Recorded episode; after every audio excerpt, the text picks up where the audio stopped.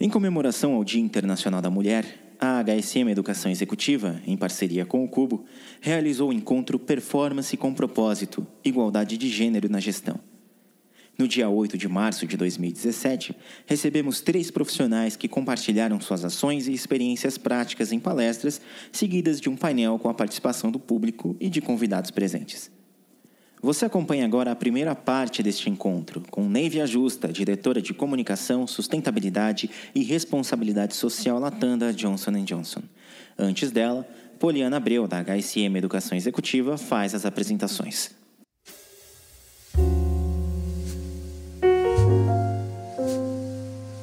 Primeiro, gostaria de agradecer a presença de todos vocês aqui em nome da HSM Educação Executiva. Estou bem feliz de fazer parte dessa noite, a convite do Pedro, meu colega. Muito obrigada, Pedro, que organizou esse evento. Obrigada ao Cubo. Acho que vamos ter discussões bem interessantes, né, sobre diversidade de gênero nos negócios, enfim, na, na sociedade como um todo hoje. Eu acho que é um tema que a gente tem que discutir todo dia, mas já que a gente tem uma data para falar disso mais especificamente, vamos aproveitar. É, agradecer em especial aqui as nossas convidadas, a Nívia, a Clarissa, a Mariângela. É, estamos ansiosas para ouvi-las, é, saber dos cases, dos exemplos e benchmark, né? E, bom, antes de passar a fala para a Nívia, eu acho que é interessante a gente pensar é, em alguns dados, alguns fatos, para dar um pano de fundo para a nossa discussão de hoje. Né? Eu vou ser bem breve aqui, mas só para a gente pensar o que está embasando essa, essa reflexão. Por que, que a HSM é, tem trabalhado esse assunto, tanto na nossa plataforma, no HSM Experience. A gente tem também um evento, né, Pedro? Um projeto que é o Performance com Propósito. E esse projeto está dentro dessa ideia de performance com propósito, né? Como você trabalha algumas questões, como questões de gênero, diversidade, é, no geral, né? Sustentabilidade, enfim, na agenda de performance com propósito. Então, hoje é uma das atividades dentro desse grande projeto da HSM, tá? É, bom, hoje, se for pensar na população brasileira, né, nós temos 52% de mulheres. E na, no mundo de negócio, dos negócios, né, se for pensar na, em posições de liderança, nós temos apenas 6%. O que, que isso traz para a gente? Né? Mesmo quando a gente tem a, a mesma é, responsabilidade, o mesmo cargo do que muitos homens, geralmente a gente ganha 30% a menos. Por que, que a gente ainda continua ganhando menos? E eu acho que é assustador quando você pensa que a, nas Nações Unidas coloca que a gente só vai ter paridade salarial daqui a 80 anos. É, eu acho que a, a OIT é um pouquinho mais a OIT é um pouquinho mais positiva, ela fala otimista, fala 70. É triste, né? Eu acho que é desanimador pelo tanto que a gente já evoluiu, mas ao mesmo tempo é para a gente pensar e tentar ver como é que isso pode mudar. Como que a gente empodera mulheres para falar de diversidade nas organizações? Como que a gente é, conscientiza homens para falar de diversidade, de gênero, de raça, de oportunidades nas organizações? Né? O que, que isso traz de inovação? Traz, de fato, inovação? Né? Como que a gente pensa nos benchmarks e nos cases que podem ser replicados nas organizações hoje? Então, acho que é bem interessante a gente refletir todas essas questões e algumas outras que as meninas vão trazer para a gente aqui. E tem muito também do ponto de vista de que, ao mesmo tempo que, como a gente, como a gente sabe, que a gente tem uma defasagem aí de salário, de oportunidades no mercado de trabalho, muitas das vezes a gente se sente sobrecarregada.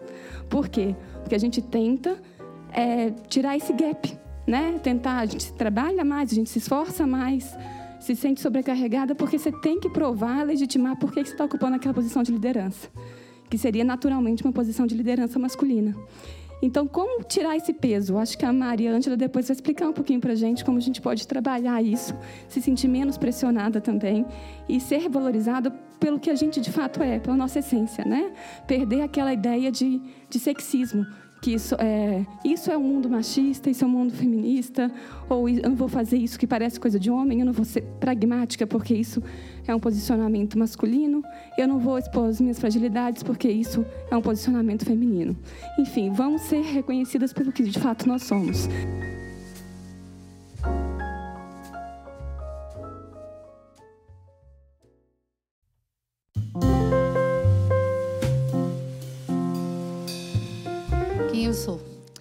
Sou. A Neivia, sou cearense, moro em São Paulo desde 93, acabei de fazer 24 anos de São Paulo. Sou jornalista, sou uma cidadã do mundo, né, louca por São Paulo, por desafios e por gente. Sou marqueteira, comecei minha carreira no Ceará como jornalista, como apresentadora de TV, colunista, publicitária e todas as coisas que o mercado pequeno permite que você seja muito rapidamente. E aí, quando eu tinha 23 anos, eu vim para São Paulo porque todas as minhas amigas estavam casando e eu não queria casar com 23 anos. Né? e eu não queria morar no Ceará. Eu queria, sempre quis, eu quis fazer faculdade em São Paulo, mas meu pai não deixou porque eu só tinha 17 anos. E aí, como ele não gostava da minha faculdade, ele achava que eu ia ser engenheira, é, quando eu disse que eu queria fazer marketing em São Paulo, ele me botou no avião e ele sabia que nunca mais eu voltava para casa, né? Que a minha casa seria aqui, como sempre foi. Sou casada há 15 anos com o Eduardo, sou mãe dessas duas garotas que estão aqui, né? A Luísa, que tem 13 anos, e a Júlia, que tem 11. Então, sou uma executiva, empreendedora, já fui empreendedora, faço palestras, sou uma networker, aprendi a ser networker depois que eu voltei para o mundo corporativo me atrevo a dizer que sou uma influenciadora e uma ativista para as causas que eu acredito que são, que são importantes. Qual que é o meu propósito? Rapidamente, por onde eu passei? Eu tenho uma carreira bem diversificada aqui em São Paulo. Eu comecei numa petroquímica, num ambiente totalmente masculino, logo que eu cheguei. Depois eu fui para uma startup de uma empresa americana de relógios chamada Timex. E eu só fui para a Timex ser gerente de produto sem ter a menor noção do que era ser gerente de produto, porque eu falava inglês fluentemente. Que foi uma coisa que meu pai botou na cabeça da gente desde os sete anos. A gente estudava inglês. E quando eu cheguei em São Paulo, eu descobri que não era todo mundo em São Paulo que falava inglês, que foi um choque para mim, né? Imagina, cearense, nordestina, você acha que você está indo para cidade grande, né? Isso é, eu tinha um diferencial que era bacana e que me abriu muitas portas. Depois eu fui para a Natura, fiquei seis anos na Natura, gerenciei toda a publicidade da Natura, da construção da nova marca da Natura. Foi uma experiência muito rica, aprendi tudo de sustentabilidade, de beleza, de cosmético, de relacionamento na Natura. E aí, quando eu estava na Natura, eu encontrei o Eduardo, começamos a namorar, casamos, eu fiquei grávida dessa garota, essa garota nasceu. E aí, quando ela nasceu, a gente estava trabalhando em Cajamar era muito longe. Meu marido estava trabalhando no Rio. Ele é carioca, eu sou cearense, a gente não tinha família aqui. E eu tomei a decisão de sair, porque eu não queria que ela enfrentasse a estrada todo dia comigo. E no fim de semana começasse a estranhar a casa, achando que a casa dela era o berçário da Natura. Né? E fui ser empreendedora. Me tornei sócia de uma, de uma boutique de joias nos Jardins, um sócio espanhol. E fiquei quatro anos, porque eu também queria ter um segundo filho. E aí eu engravidei dessa garotinha aqui. Quando ela tinha quatro e ela tinha dois, eu resolvi voltar para o mundo corporativo. Fui fazer um MBA na FIA, na área de varejo. E aí a Skin Cariol caiu no meu colo, literalmente. Eles me acharam no vagas.com. Eu fiz uma entrevista com o RH, uma entrevista com meu chefe e comecei a trabalhar. Então, não tive nenhum problema para voltar para o mundo corporativo depois de quatro anos com duas filhas pequenas. O que eu sei que é uma exceção é? mas foi assim que aconteceu para mim. Montei a área de comunicação corporativa da Skin, depois fui montar a área de comunicação da GE no Brasil, depois eu fui montar a área de comunicação da Godia na América Latina.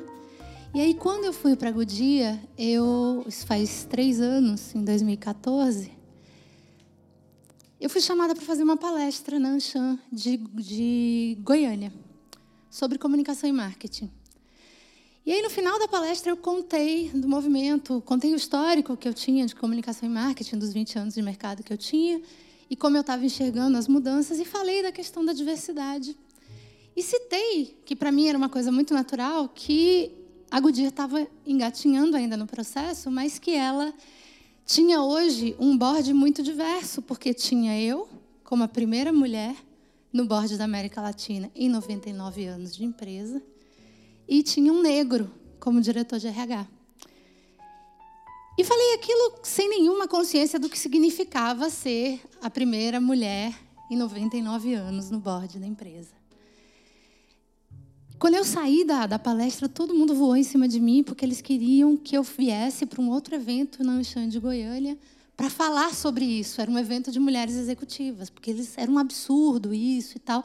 E foi quando eu me dei conta do quanto isso era de fato absurdo.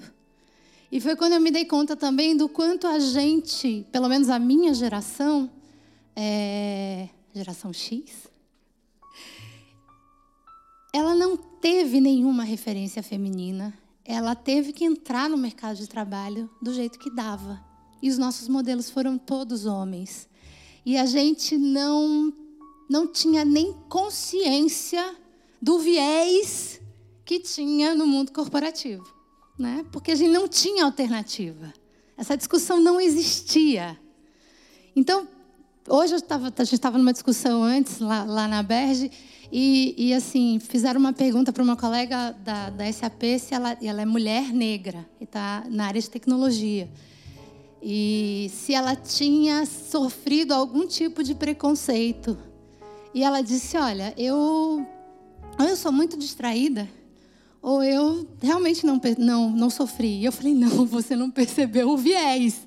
É diferente. Né? Porque ele está lá instalado. A gente é que ainda não tem, não trouxe para a consciência. Então, isso tudo para dizer para vocês que foi há três anos que eu descobri qual que era o meu propósito, como pessoa, como executiva, né, como jornalista, que é trabalhar para transformar o mundo num lugar melhor, mais justo e mais igualitário para a geração dessas garotas. Né? Que eu digo, a mudança para a gente, para a minha geração, ela não vai ser perceptível. É o que é. A gente vai ter pequenas coisas, pequenas conquistas, mas a gente tem que trabalhar hoje para deixar um mundo melhor para essas garotas e para todos que vierem depois delas. Né? Então esse esse é o meu propósito e foi por isso aqui eu já contei, né? Pulei, contei antes. Uh, mas aí eu vou contar um pouquinho como que eu cheguei na Johnson. Três questões básicas: pela reputação da Johnson e a presença dos produtos na minha vida. E o mais curioso é que a Johnson sempre foi uma empresa muito low profile. E eu só tive noção de quanto ela estava presente na minha vida quando eu fui estudar os produtos para ir para o processo. Eu conhecia Johnson's Baby, como todo mundo conhece. Mas eu não sabia que Listerine era da Johnson. Eu não sabia que Tilenol era da Johnson, eu não sabia que um monte de marca era da Johnson. Neutrodina, Rock, marcas que faziam parte da minha vida e eu simplesmente não sabia. Uh, a vontade de voltar para a área de consumo e para uma empresa que fosse feminina, eu vinha de três experiências muito masculinas. Né? E eu brinco que eu, mesmo na petroquímica, quando eu ainda era muito menina, eu, eu não me senti tão intimidada do que quando eu voltei para o mundo corporativo para Skin. Foi uma das únicas vezes na minha vida que eu me senti intimidada, porque eu cheguei e fui para uma reunião, de, um treinamento de liderança lá em Itu, né, na semana seguinte. E cheguei lá no hotel, uma, um salão imenso. Quando eu entrei no salão, tinham 100 homens e cinco mulheres contando comigo. É, a vontade que eu tive foi de dar meia volta e dizer: Eu não quero brincar aqui, né? Jura que eu vou ter que passar três dias aqui com esse povo todo que eu não sei quem é. Mas enfrentei, foi ótimo, foi, foi, foi uma entrada diferente. Mas, mas eram, eram experiências muito, foram experiências muito duras, muito masculinas, né? E que eu tive que aprender a conviver com, com esse ambiente muito masculino, as piadinhas, as indiretas. E, e, e, me acostumar também com o desconforto que a presença feminina fazia no ambiente. Né? Imagina o que é você sentar num bote que só tem homem. Né? Eles não sabiam nem como falar comigo, nem como se comportar. Aí eles falavam alguma coisa que eles achavam que era inadequada e eles passavam a reunião inteira me pedindo desculpa. E eu dizia, gente, peraí, não é assim, eu não sou mais criança, pode falar, né? não tem problema. Mas eu queria voltar para o mundo mais feminino. E eu tinha a, a, intenção de trabalhar com líderes femininas, né? com mulheres que me inspirassem, que servissem de modelo para mim, para essa minha busca agora. E a Johnson tinha isso. A gente tem uma CEO América Latina, que é a Susan Rivetti, que está na Johnson há mais de 30 anos, e a gente tinha a Duda Kertz, nordestina como eu, baiana, um pouco mais nova do que eu, que era presidente da Johnson no Brasil, que ano passado mudou, foi, foi promovida para ser presidente de uma unidade de negócio da Johnson nos Estados Unidos. Então eu tinha tudo que, que me interessava. E quando eu entrei na Johnson, eu descobri que a Johnson tinha um programa que era Mulheres Sem Barreiras, que visa exatamente remover as barreiras para que as mulheres desenvolvam todo o seu potencial baseada em empoderamento feminino, empoderamento e desenvolvimento feminino, é, combater os vieses de gênero. Foi a primeira vez que eu ouvi falar de viés de gênero, né? E ter mais, promover mais equilíbrio entre vida pessoal e profissional. Isso tudo para promover igualdade com meritocracia. Então eu tinha todo o cenário que eu queria. E o mais curioso é que no dia que a Johnson me fez a proposta, eu recebi a proposta de uma outra empresa chinesa de energia. E eu fiquei dividida, porque se eu pensasse friamente no pacote, os chineses eram mais competitivos. Mas se eu pensasse no meu propósito, eu não tinha que ter dúvida. E todo mundo olhava para mim e dizia assim: Mas por que você está com dúvida? Você vai fazer o quê numa empresa de energia chinesa? Mais uma, masculina. E que você não conhece a cultura. E se não der certo, você não quer transformar o mundo, vai para Johnson. Então, resolvi rapidamente a equação e fui para Johnson e cá estou eu. E aí vamos falar rapidamente, eu trouxe pouquíssimos números. Por quê? Eu vim falar do onde estão as mulheres, né? Isso é só para vocês entenderem quem eu sou e por que, que eu estou na Johnson. Né? E eu, hoje eu lidero a área de comunicação e responsabilidade social da Johnson Johnson Consumo na América Latina. A Johnson tem três setores: a área de consumo, a área farmacêutica e a área de medical devices, né, de equipamentos médicos. É... O ano passado inteiro eu me senti muito incomodada com a não representatividade das mulheres em todas as esferas.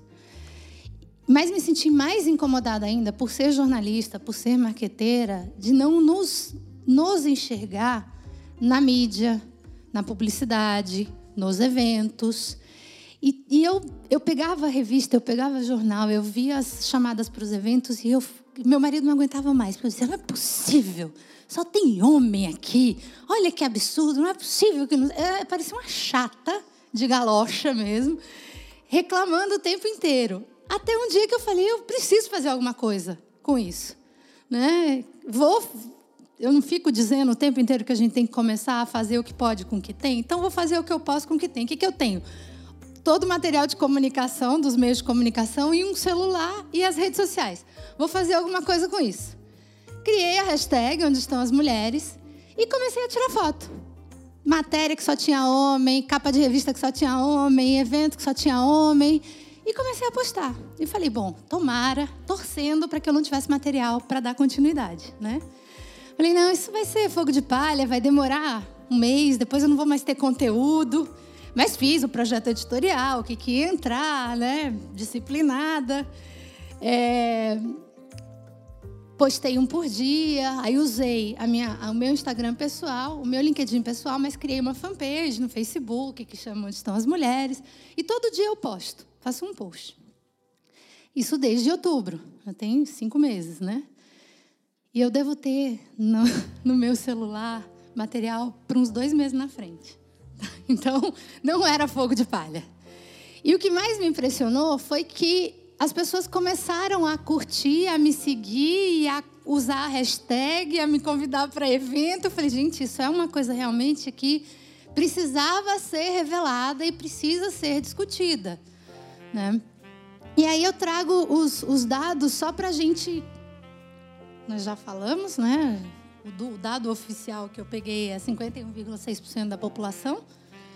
Né? Nós temos, nós somos mais de 6 milhões de mulheres do que homens, né, no Brasil. Uh, e a gente recebe hoje 74,5% do rendimento dos homens. Mas nós somos responsáveis por 80% das decisões de compra. Ninguém lembra disso quando não nos representa, né? E a gente, com viés, acha que é normal, né? A gente não percebe, a gente acha que é isso mesmo. Né? Esse é um dado que eu peguei na Folha, uh, de uma matéria recente deles, que só fala né, da participação das mulheres, da evolução da participação das mulheres de 2009 a 2013 nos postos de trabalho e quais são os. Eu, essa apresentação vai estar disponível para vocês, tá? Então, quais são as áreas de trabalho que tem mais presença masculina e mais presença feminina? E aí a minha pergunta para fundamentar é assim: por que, que a gente parece invisível? Por que, que não estamos devidamente representadas? A gente está representada nas empresas?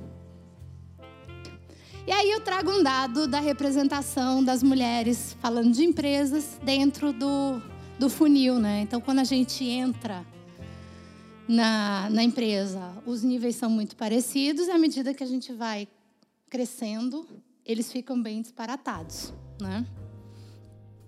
Então, e não, não melhorou muito, né? A gente é representado quando a gente pensa nos CEOs. Eu ouvi um dado hoje na CBN que eu achei que estava errado. Eu acho que a pessoa errou. Era 6% e ela disse 16%. Não é? É. Eu falei, não é possível que tenha 16% de CEOs, porque esse número eu não tenho também. Eles, falam, eles erraram, tá certo. Então, isso aqui, isso aqui é um, um artigo muito interessante, que assim, você tem que. É uma campanha para você buscar mulheres CEO nas redes sociais. Para você usar a hashtag para você fomentar isso. E isso aqui foi uma matéria, isso é um, um uma coluna que tem no caderno de carreiras do Estadão, todo domingo, que eu acompanho desde que eu fui para a GE, em 2011. Porque a gente tinha, na GE, eu tinha 12 CEOs, porque todos os negócios tinham um CEO. E a gente tinha sempre, estava sempre de olho nessa coluna para levar os nossos CEOs para falar. E me chamou a atenção porque essa é uma matéria bem recente desse ano, que foi a primeira vez que eu vi uma mulher CEO dando essa entrevista. Só tem uma coisa aqui que não está certo. O que, que é? Eles só esqueceram de mudar o artigo, né? Alguém precisa contar para eles que é a CEO, não é o CEO. Tem também um que eu não trouxe aqui, que é da, de uma escola de negócios, que está no. Eu, eu não, não, trouxe porque eu não, não elenquei educação no meu ranking aqui mas que é uma escola de negócios que está com uma campanha muito forte no digital que diz assim. É... Ai, gente, como que é? Também eles não trocam o artigo. Eu, eu vou, depois eu acho aqui, e eu falei, gente, não é possível que eles não vão trocar o artigo. Eu vou mandar um e-mail para eles. Dá para trocar o artigo na campanha do digital? É uma mulher, é uma negra que está estampando. E aí tem não sei o quê, ou ao invés de ser A. A gente está representado nos conselhos das empresas? Matéria da semana passada. 6% das cadeiras nos conselhos. Conselheiros no país são homens brancos da área financeira. E outra, só por indicação dos amiguinhos. Né? Então, meninas, se tornem amiguinhas dos amiguinhos, se vocês querem ser conselheiras. Porque não adianta ir fazer aquele curso do IBGC, porque não é assim que você vai conseguir ser conselheira. Né? A mulher brasileira é representada na política? Aí, né? né? Então, somos 8,3% de brancas, 1,6% de pardas e 0,6% de pretas. O resto é homem. Essa é, essa, esse é um dado de 2014, mas ele não deve ter alterado muito. E desde 1995, só tem homem no cargo do Janot. Não, nunca teve uma mulher. Fiesp não tem uma mulher. E aí eu entendi qual era o meu incômodo. Quando eu, toda vida que eu ia para evento na Fiesp, aquele auditório gigante, aquela mesa quilométrica. Eu só via homem lá e eu ficava com uma sensação horrorosa. Eu entendi. Porque realmente só tem homem lá, não tem mulher. Não, a mulher não é convidada. Aí tem um, um padrinho de casamento meu que é vice-presidente da Fiesp. E eu postei essa foto no, no, no Facebook e cutuquei ele. Falei, e aí? Onde estão as mulheres? Como é que eu faço para te ajudar a mudar isso? Aí a resposta foi: É, o problema são os sindicatos. Eu falei, então vamos falar com os sindicatos. Pelo amor de Deus, vamos fazer alguma coisa. Não é possível isso. Área de saúde. Também uma beleza, né? Em cada 100 urologistas há duas mulheres. Aqui tem duas moças nesse evento. Aqui nessa matéria que fala de tecnologia e avanço na medicina, todos os porta-vozes são homens.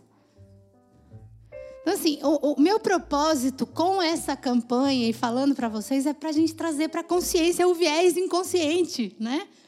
E fazer alguma coisa com isso. Mercado imobiliário. Summit imobiliário que vai acontecer agora. Só tem homem. As campanhas das incorporadoras. Tem viés inconsciente, tem um monte de coisa, né? Então, assim, só tem homem.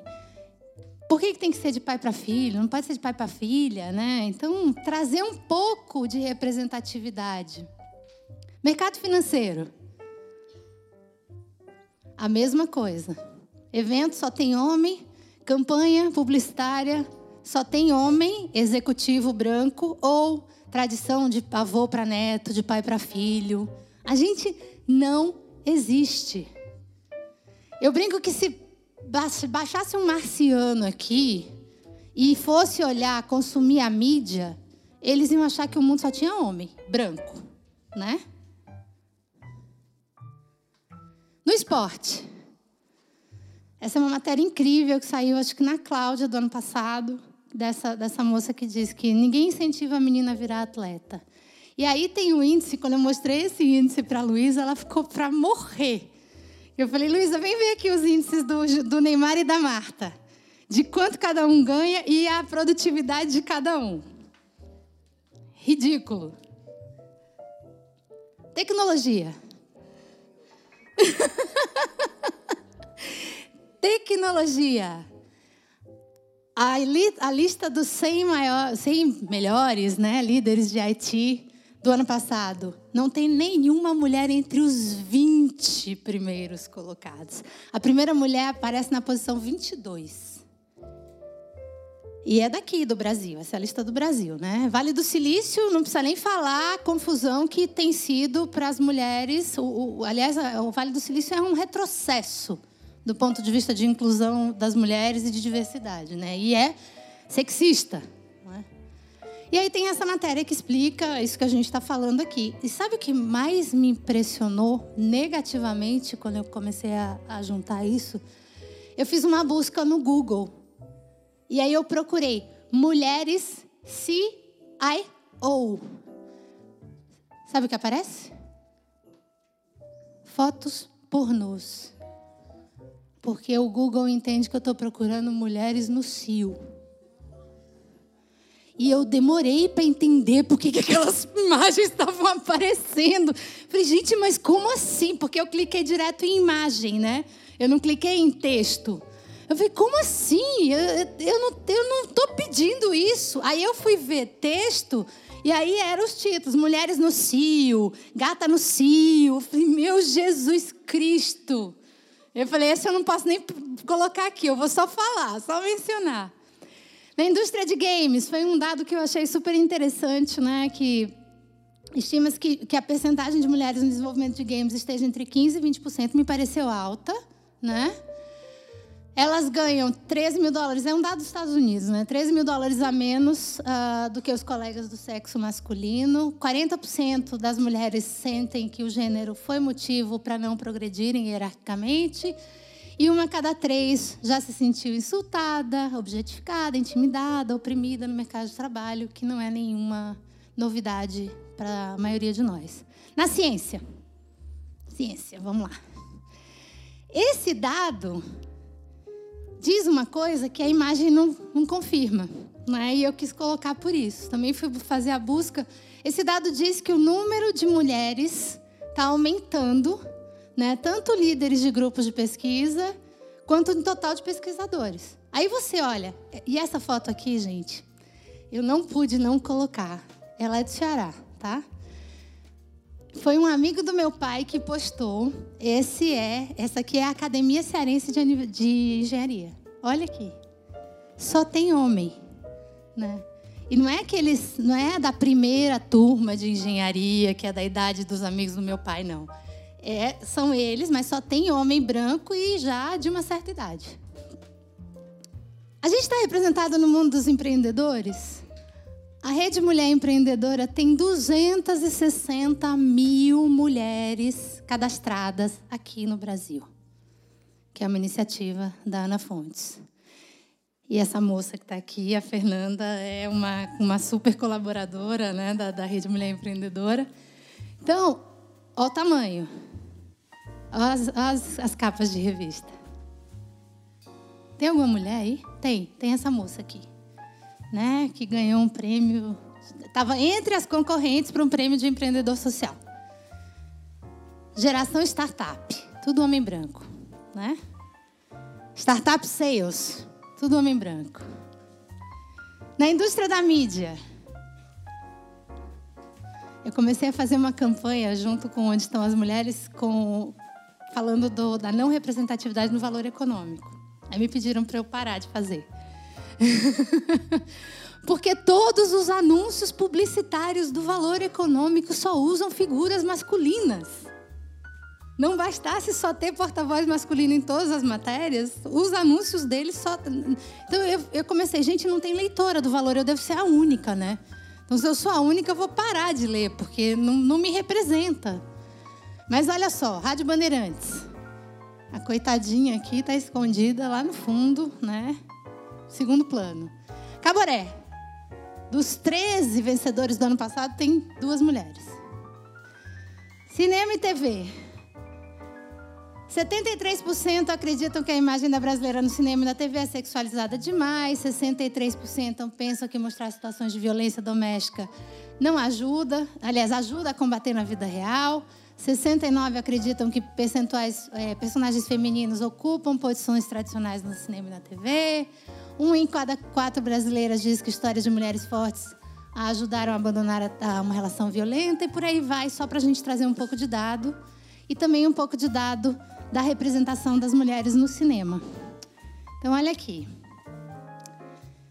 Ontem eu aprendi num evento que tem um, um teste que chama BDESH, que é colocado para os filmes e para as peças de teatro também. E o teste tem três perguntas e que diz que a grande maioria dos filmes não passam nas três perguntas quando você pensa em representatividade e equidade. A primeira delas é, você que balança sua cabeça pode me ajudar. A primeira delas é, tem um personagem feminino? Segunda pergunta, esse personagem feminino interage com outro personagem feminino? E a terceira qual que é?